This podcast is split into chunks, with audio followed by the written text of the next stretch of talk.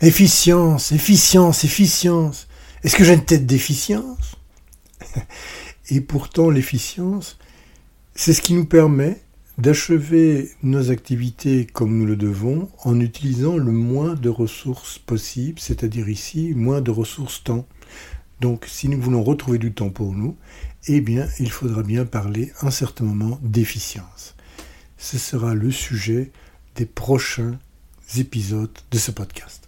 Bonjour, bonjour à vous qui avez décidé de changer votre relation au temps. Entre-temps est le podcast qui est fait pour vous.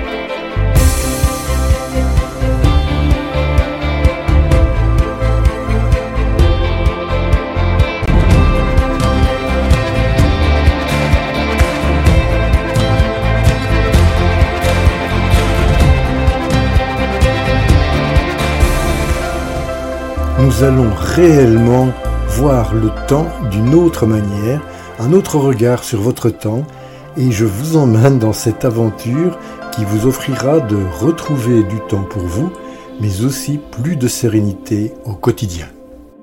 Bonjour, bonjour à vous, très heureux d'être ici aujourd'hui avec vous. C'est Jean-Claude, Jean-Claude Blémont derrière le micro. Comme je vous l'ai dit, nous abordons une série d'épisodes sur les lois de l'efficience en ce qui concerne l'exécution de nos tâches. Donc nous avons vu nos tâches essentielles, nous les avons complétées avec notre niveau d'énergie. On va voir maintenant comment, comment réaliser ces tâches avec le bon niveau d'énergie, mais en essayant d'utiliser le moins de temps possible pour pouvoir réaliser ces activités. Nous verrons ensemble qu'est-ce qu'une règle d'efficience, Comment s'applique-t-elle à nos tâches? Pourquoi devons-nous connaître ces règles-là? Mais également, pourquoi? Dans quel but? Quel est le sens de cette fameuse efficience? Nous verrons neuf règles en fait ensemble. Et également nous verrons quelles sont les stratégies que l'on peut construire basées sur ces règles. Mais avant tout cela, aujourd'hui, une petite introduction sur le sujet avant d'entrer dans le détail de chacune d'elles et surtout de voir comment nous pouvons créer des stratégies gagnantes grâce à ces règles.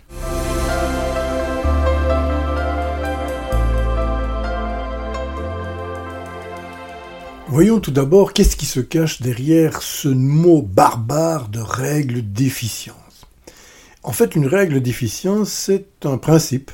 On peut parfois l'appeler une norme, hein, mais enfin bon, plutôt utiliser le terme principe, qui n'est pas uniquement utilisé en relation avec le temps, mais qui peut être utilisé dans divers domaines pour en fait évaluer l'efficience bien entendu d'un processus pour arriver à une certaine efficacité, c'est-à-dire à une action, un résultat donné. L'objectif principal d'une règle d'efficience, eh bien, c'est de maximiser les résultats souhaités.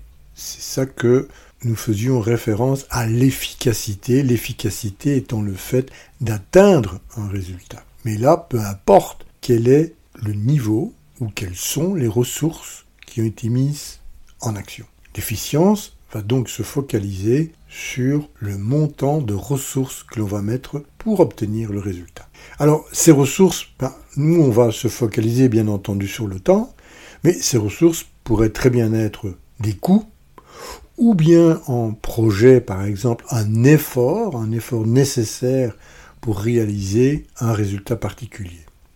Alors on retrouve encore une fois ces règles pas uniquement dans la gestion d'un emploi du temps, mais on les retrouve également très souvent en économie, en gestion, dans tout le domaine de l'ingénierie.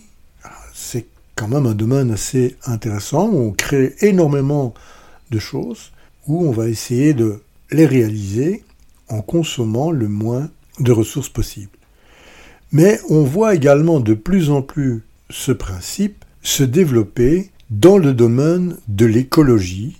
Et là, vous comprenez tout de suite si on consomme moins d'énergie, moins de ressources, eh bien, on est beaucoup plus économe, mais également beaucoup plus écologue. je ne sais pas si ça se dit, tiens, écologue.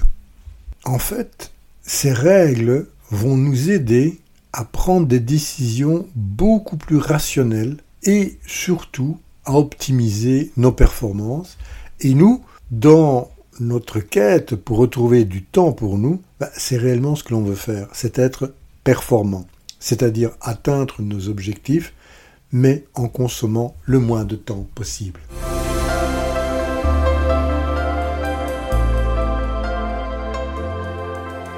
Voilà, ça c'était un peu pour la partie théorie, mais il faut au moins savoir un peu de quoi on parle avant d'aller plus en détail.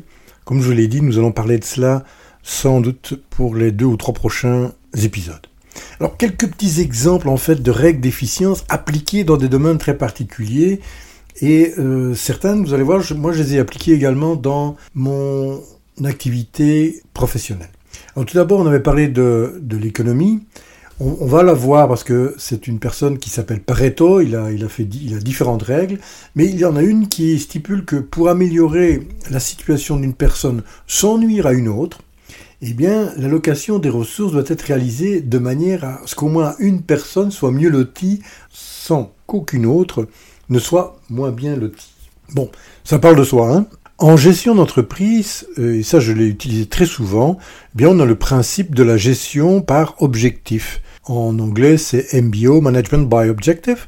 Et en fait, il encourage la définition d'objectifs clairs, mesurables, avec cette fameuse méthode SMART qu'on a vue, qui n'est pas une marque de voiture, hein, mais qui est une manière de définir ses objectifs, et ce, pour tous les employés de la société, par exemple. Et le but est bien entendu de maximiser leur efficacité et par là même également leur productivité. En engineering, par exemple, euh, dans, tout le domaine de de l'ingénieura, il y a une conception pour la fabrication, la méthode DFM, Design for Manufacturability, qui vise en fait à concevoir des produits de manière à réellement minimiser les coûts de fabrication et de production. Donc ce sont des études très particulières, très poussées, qui vont tendre à réduire le coût de fabrication. Pourquoi?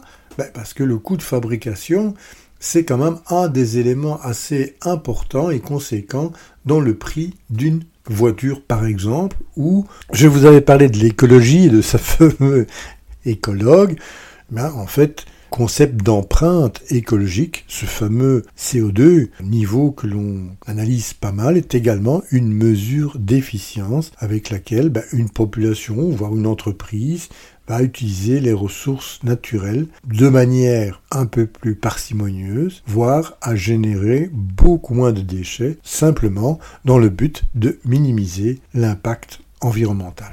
Alors, ben, je vous avais parlé que moi également, j'avais utilisé ces principes d'efficience dans mon activité. J'ai travaillé pendant plusieurs années dans l'informatique. Et là, on optimise les algorithmes que l'on va introduire dans les programmes simplement pour les concevoir de manière à ce qu'ils minimisent leur temps de calcul. Donc on va optimiser les algorithmes afin qu'ils puissent travailler plus rapidement, utiliser moins de ressources de la mémoire centrale de l'ordinateur, quel qu'il soit, hein, et de là, en fait, euh, d'une manière générale, d'une utilisation des ressources informatiques tout en obtenant des résultats précis plus rapides. Alors j'aimerais vous proposer une petite analogie pour vous illustrer les différentes étapes que nous allons suivre dans les épisodes qui suivront. Et je vais prendre pour cela le jeu d'échecs. Sans doute vous connaissez deux personnes qui ont été très connues mondialement dans ce domaine. Il s'agit de Karpov et Kasparov. Ce sont deux, entre autres, des champions d'échecs mondiaux et qui se sont d'ailleurs affrontés et qui ont également affronté l'ordinateur Big Blue dans leur art de jouer aux échecs. Ces deux personnes, si elles sont devenues championnes jeu d'échecs, il y avait tout d'abord un point de départ important sans lequel elles n'auraient jamais pu devenir championnes du jeu d'échecs. Vous avez une idée de ce que c'est? Non? Eh bien, c'est simplement de connaître les règles du jeu d'échecs. Vous allez me dire, c'est évident. Mais maintenant, retransposons cela à la notion de règles d'efficience pour la gestion de vos tâches, qui va vous permettre de retrouver du temps pour vous. Si vous ne connaissez pas ces règles, eh bien jamais vous ne pourrez devenir un champion de la gestion de l'emploi de votre temps. C'était un peu le premier niveau de démonstration que je voulais faire. Donc si vous connaissez la règle des jeux d'échecs, on va continuer dans cette analogie. Le deuxième niveau, c'est qu'il existe toute une série de stratégies dans le jeu d'échecs que les débutants, ou même des personnes un peu plus aguerries, vont utiliser. D'une manière générale, sans transformer ce podcast en un cours sur le jeu d'échecs, il y a des stratégies d'ouverture, il y a des stratégies de fermeture, qui sont plutôt des stratégies de conclusion, et il y a toute une série de stratégies une fois que le, le jeu est engagé. Ces stratégies, vous pouvez les retrouver facilement, soit décrites dans des livres sur le jeu d'échecs, soit éventuellement sur Internet. Et c'est ici que vient ma deuxième question. Pensez-vous que Karpov et Kasparov sont devenus champions d'échecs parce qu'ils ont utilisé uniquement ces stratégies que tout le monde connaissait? Bien non. Ce n'était pas suffisant. Bien entendu, ils les ont utilisés, certainement. Mais ce qui a fait d'eux des champions mondiaux, outre bien entendu leur cerveau, leur capacité à pouvoir faire des calculs à très haute vitesse pour un être humain, de visualiser le jeu, d'anticiper, bien sûr, tout cela est également nécessaire. Mais dans notre cas précis, ils se sont développés des stratégies personnelles. Et cela a fait toute la différence. Alors bien entendu, ces deux champions, comme tous les autres d'ailleurs, doivent connaître les règles, ils doivent connaître les stratégies de base, mais la chose la plus importante, c'est qu'ils se sont développés eux-mêmes des stratégies qui leur sont très personnelles. Et c'est de cela que nous allons parler dans les épisodes suivants. Et ce prochain épisode, on abordera ensemble les trois premières règles d'efficience et nous verrons comment créer votre propre stratégie. Je vous remercie pour votre présence chaleureuse et votre écoute. Je vous donne donc rendez-vous au prochain épisode. Vous savez maintenant de quoi nous allons parler. Et entre-temps, si vous le désirez, je vous propose de continuer l'aventure sur le site internet oruposa.com. À très bientôt. Au revoir.